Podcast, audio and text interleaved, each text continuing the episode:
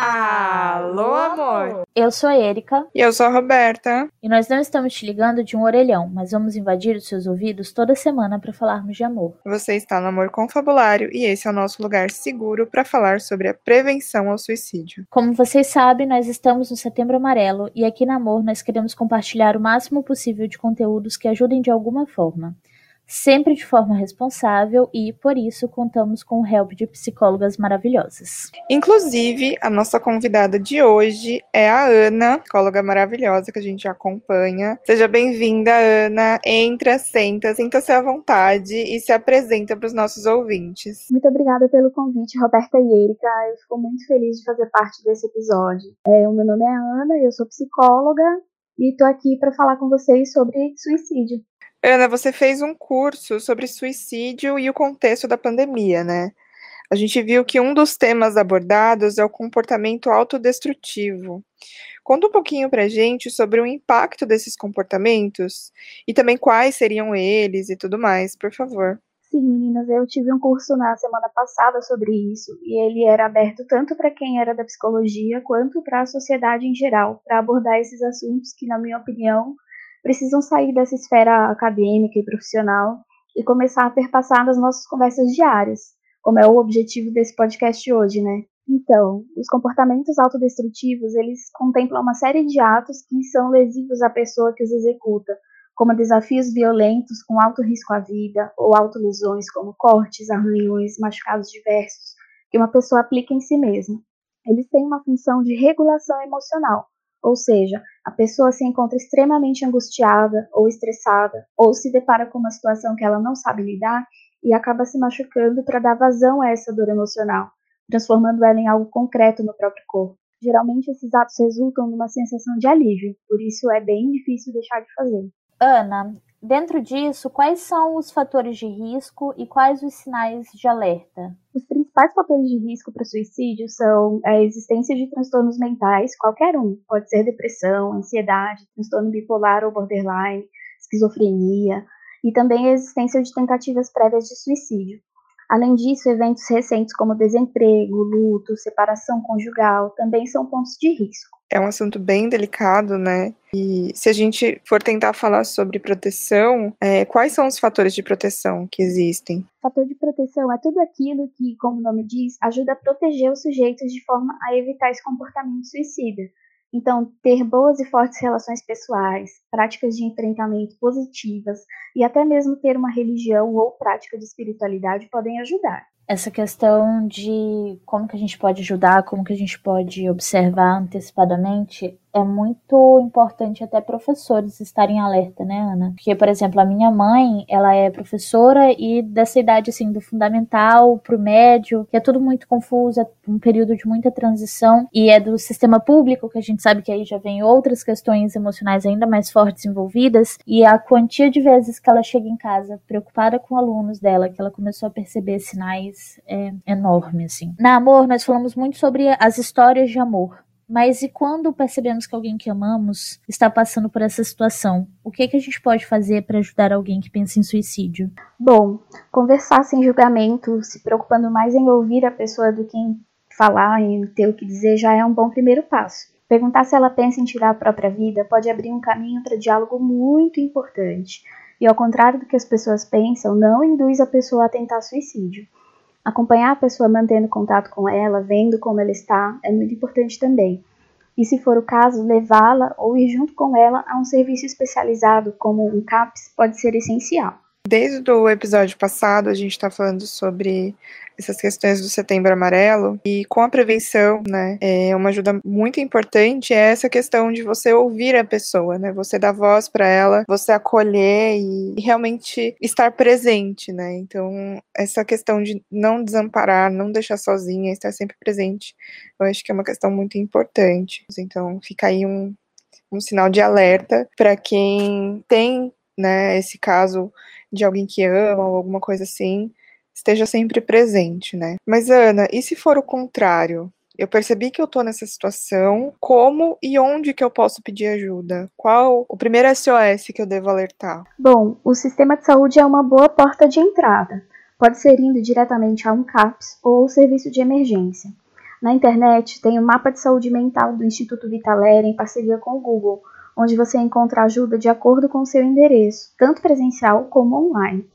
Também tem o CVV, que é o Centro de Valorização da Vida, que funciona de forma sigilosa e gratuita 24 horas por dia através do telefone 188. A questão do CVV, como é feito por voluntários, eu sei que eles recebem um super treinamento para isso e tudo mais, mas é super confiável, assim, realmente ajuda as pessoas. O que, que você pode dizer no seu ponto de vista de psicóloga mesmo? Então, o CVV, ele é um serviço super sério. Foram eles que trouxeram o Setembro Amarelo para o Brasil é, eles que estão nessa luta de todo ano fazer o Setembro Amarelo para pressionar políticas públicas para que é, mande recursos para a saúde mental e tudo mais. Então, para ser voluntário do CVV, você passa por um treinamento longo e super sério. Então, assim, é, acho que a melhor forma de conseguir ajuda gratuita no momento é o CVV, porque às vezes você vai no sistema de saúde e acaba não conseguindo, às vezes está fechado, não funciona 24 horas por dia, esse tipo de coisa. E o CVV não, qualquer momento que você ligar vai ter alguém para atender sua ligação. Então, no momento de angústia, assim, pode ser a diferença entre a vida e a morte mesmo, pode ser a diferença entre mudar o pensamento de tirar a própria vida e tudo mais. Então é super importante e eu confio muito no trabalho deles. Existe uma faixa etária que tem mais propensão? Faixa etária de 15 até 29 anos é a que é mais tem mais risco, né, de suicídio.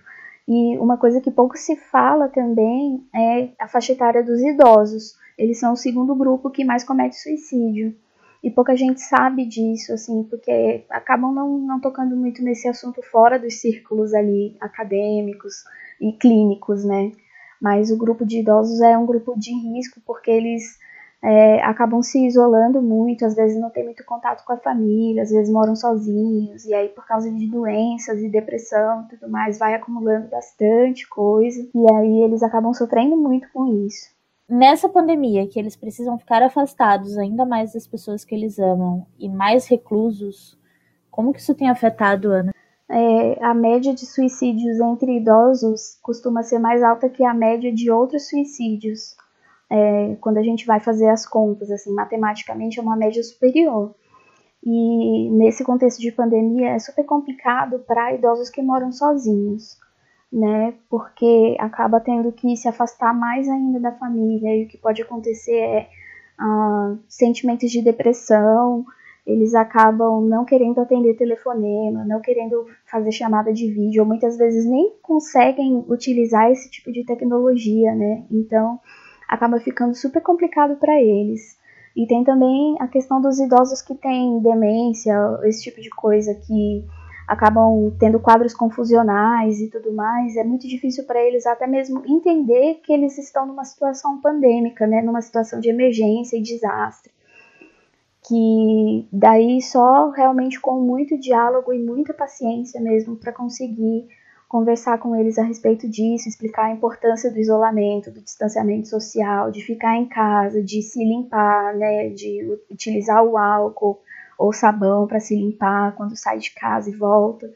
Então tudo isso precisa de bastante paciência assim das pessoas que estão ao redor e cuidado também para observar como que essas pessoas estão estão passando dia a dia, se elas estão precisando de algum apoio a mais ou não, às vezes até mesmo de sair da própria casa para ir para casa de algum filho, algum parente para poder ficar junto, às vezes é essencial.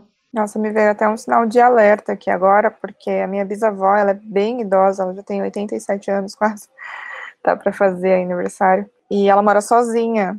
E ela veio com alguns comentários desde que começou a pandemia muito profundos, assim, sabe? De tipo, ai, quando eu não estiver mais aqui, ou ai, daqui a pouco eu já tô indo, sabe? Comentários assim, muito delicados, que a gente ouve e fala, ai, vó, para de besteira, sabe? A gente meio que repreende e, e acaba não vendo a gravidade desse tipo de comentário que pode levar né, a algo mais sério. Então, já fiquei aqui em alerta agora com, com essa nossa conversa. Apesar de que esse tipo de comentário ele não é incomum em idosos. Geralmente eles têm esse tipo de comentário. mas é bom sempre ficar alerta nessas pessoas que a gente ama e que às vezes estão falando esse tipo de coisa, porque no fim das contas está demonstrando ali uma insegurança quanto ao futuro ou algo do tipo. Então, convém ficar de olho. Os idosos em si são mais difíceis de se adaptar a essas situações, né, Ana? Por exemplo, a minha avó, nesse período a gente tentou tirar ela de morar sozinha em Humaitá, aqui, que é uma cidade próxima, e trouxemos ela para morar com a gente. Ela passou dois meses, quando chegou no fim dos dois meses, ela começou a ficar extremamente agoniada para voltar para o canto dela. Então, assim, é muito difícil adaptar e tirar do convívio deles. A gente tem as nossas manias, os nossos jeitos, os no... a gente gosta do nosso conforto, por menor que seja, enfim. Mas vamos lá. A gente sabe que as pessoas pouco procuram saber sobre questões emocionais e muitas vezes acabam dando um conselho completamente errado e leigo. Então, o que não fazer quando alguém vem pedir ajuda sobre isso? Bom, o primeiro ponto é não ignorar a situação. As pessoas que estão falando isso, elas estão comunicando um pedido de ajuda mesmo. É outra coisa péssima, dizer palavras vazias, tipo, vai ficar tudo bem, ou logo isso passa. É péssimo, não ajuda em nada. É, e eu acho que o mais indicado é ouvir a pessoa assim, sem julgamentos, sem interrupções, deixar ela falar sobre o sofrimento dela e ver se ela quer ajuda para lidar com a situação. Aí, a partir daí, procurar ajuda profissional é fundamental. Muitas pessoas ficam com receio de não saber o que falar nessas situações, mas na verdade saber ouvir é muito mais importante do que saber falar. Pessoas que estão se comunicando, estão pedindo ajuda, é, elas querem ser ouvidas, né? Então saber ouvir é fundamental, de preferência sem julgamentos. É verdade, Ana. E a gente sabe também que existem alguns mitos né, em torno desse assunto, e dois deles são muito, muito comuns e que me incomodam bastante também, que é aquele mito de quem fala não faz.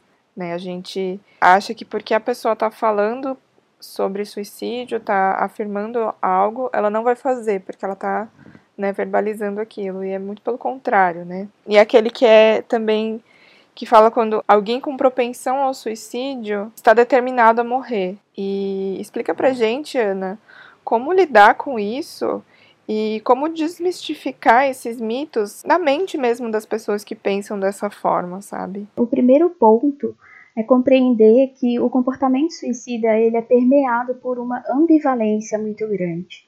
Ao mesmo tempo em que a pessoa quer morrer ou acha que quer morrer, ela quer viver, mas de uma forma diferente, sem esse sofrimento todo que colocou ela nessa situação.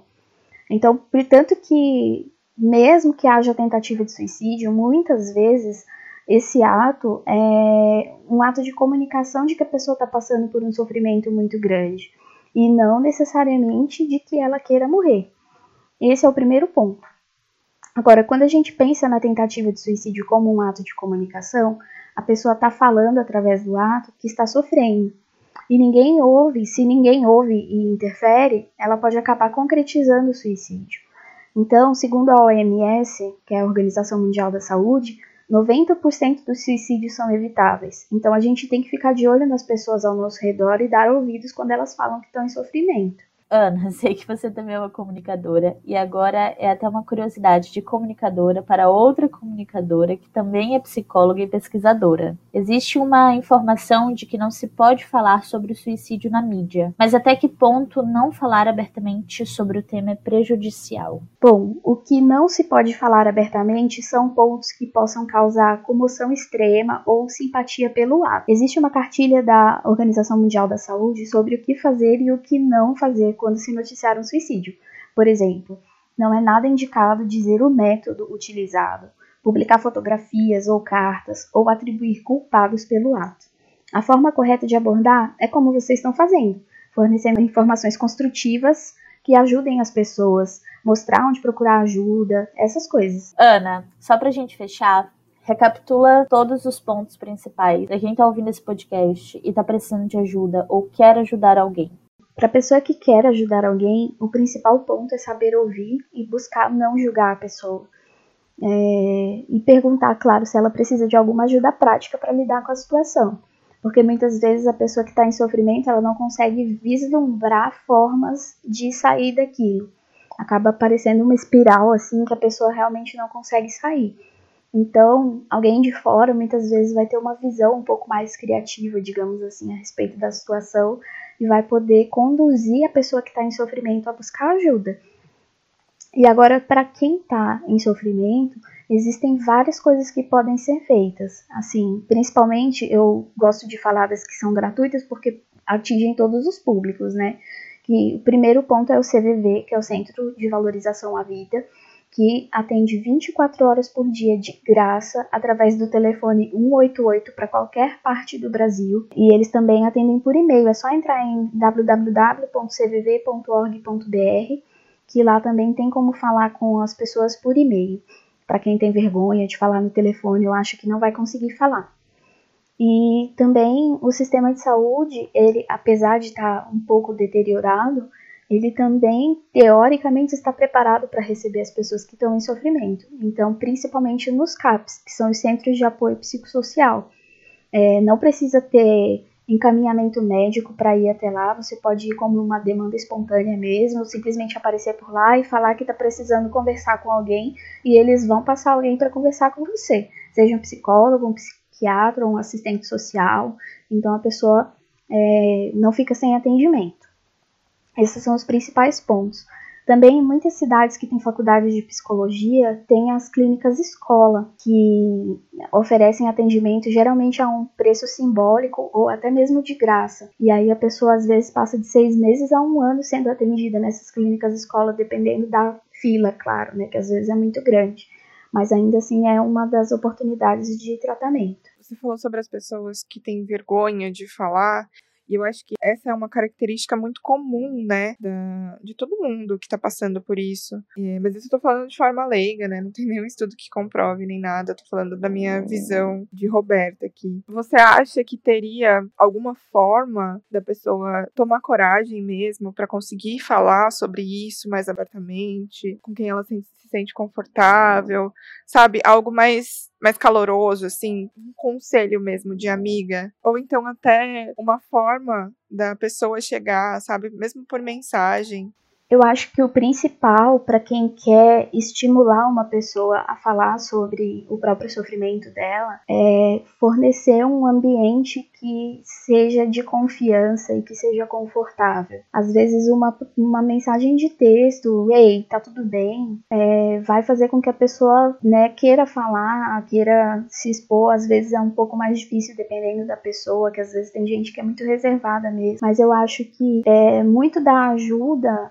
não precisa ser verbalizada. Às vezes, é, basta a pessoa estar presente, né? Não abandonar porque fulano ficou diferente ou porque fulano anda meio esquisito. É, continuar presente na vida da pessoa e se fazer disponível. Eu acho que é o principal. Mesmo antes de saber o que falar, é estar disponível. Que daí, quando a pessoa estiver preparada, ela vai te procurar, ela vai falar. Ana, muito obrigada por ceder um pouquinho do seu tempo e vir compartilhar com a gente o seu conhecimento. Esperamos ter você aqui muitas mais vezes. Foi muito esclarecedor e rico todo o conteúdo que você passou. E venha mais vezes, viu? Muito obrigada. Eu que agradeço a oportunidade de falar com vocês e com os ouvintes sobre esse tema que é tão delicado. É, durante todo esse mês, no meu Instagram, que é anacosta.psicóloga, eu estou abordando essa temática do suicídio e daí de outubro para frente eu vou falar mais sobre temas que são da minha zona de conforto, que são depressão, luto, suicídio, esse tipo de coisa. Então, quem quiser pode me seguir por lá e eu só tenho a agradecer pelo espaço. Obrigada, meninas. Ana, a gente que agradece de verdade. Como eu falei antes da gente começar a gravação, eu te admiro há muitos anos já. E eu quero você de volta aqui para contar outras histórias, que eu sei que você tem um gosto muito peculiar para contação de histórias. E acho que a gente vai poder fazer um podcast bem massa nesse sentido. É, foi um prazer enorme. Nós ficamos por aqui hoje, mas queremos conhecer os rostinhos de quem está por trás desses fones de ouvido aí toda semana conversando com a gente. Então, já sabe, né? Tira uma fotinha sua escutando o nosso episódio, posta nos stories e marca a gente lá no arroba amorcom2os.com. E se você gosta da forma como a gente se expressa, compartilhe esse episódio com quem precisa ouvir essas verdades sobre a importância de tratar e de prevenir o suicídio. Vamos fortalecer essa corrente e tornar uma comunidade do bem, porque amor é isso. Não esquece de entrar na paraexternar.tumblr.com e mandar o seu relato, seu desabafo, sua experiência de forma totalmente anônima e livre de julgamentos. Mais uma vez, obrigada por nos ouvir e a gente se fala na próxima sexta-feira. Um beijo. Ei, o Escuta Histórias de Amor está diferente. Algumas pessoas mandaram recadinhos especialmente para dar uma força emocional para as pessoas que amam. É o nosso Correio Elegante Especial de Setembro Amarelo, parte 2. E começando, temos um recadinho da Repaiolete para designlabdc. Vavi, oficialmente são 10 anos de amizade e eu agradeço por ter você em minha vida e pela vida do B, todos os dias. Vocês moram no meu coração. Olha, eu desejo a todos os ouvintes uma amiga igual Renata Paioletti, que se prontifica a mandar recadinhos para vários amigos. Ela é simplesmente perfeita. Falando em pessoas perfeitas, temos aqui Jéssica Patrini mandando um recadinho para Isa. Isa, vai ficar tudo bem, tudo se resolve. Nunca esqueça que você não está sozinha. Recadinho agora para m.carda. Todos os dias eu sinto a sua falta. E eu quero que você saiba que você é incrível e que merece o melhor desse mundo. Violette, maravilhosa. De anônimo para Júlia Costa. Existem caminhos incríveis te esperando. Você tem muito a contribuir com o mundo, espalhando gentileza por aí. Não desista dos seus projetos nunca. Toda vez que a síndrome de impostor aparecer, volte aqui e ouça isso outra vez. Beijo, amo você. De anônimo para Sheila Noelle. Psyu, Tempos difíceis passam. Cuide de você, da sua saúde emocional e não abra espaço para que outras pessoas tentem influenciar você sobre os seus propósitos. Eu te amo. Para fechar, mais um recadinho de Renata Paioletti. Quero mandar uma mensagem para o meu grupo de amigos. Nós passamos por momentos sensíveis, doidos, alegres e a gente se fortaleceu. Agradeço todos os dias por ter encontrado vocês, mesmo que isso envolva situações não tão felizes. Cada um de vocês é essencial para o meu dia a dia. Tenho certeza que estaríamos no karaokê agora, nos abraçando e cantando. Que mesmo de longe vocês se sintam amados. Fechamos por hoje, gente. Espero que vocês tenham gostado do nosso especial de Setembro Amarelo e nós nos vemos na próxima sexta-feira. Um beijo.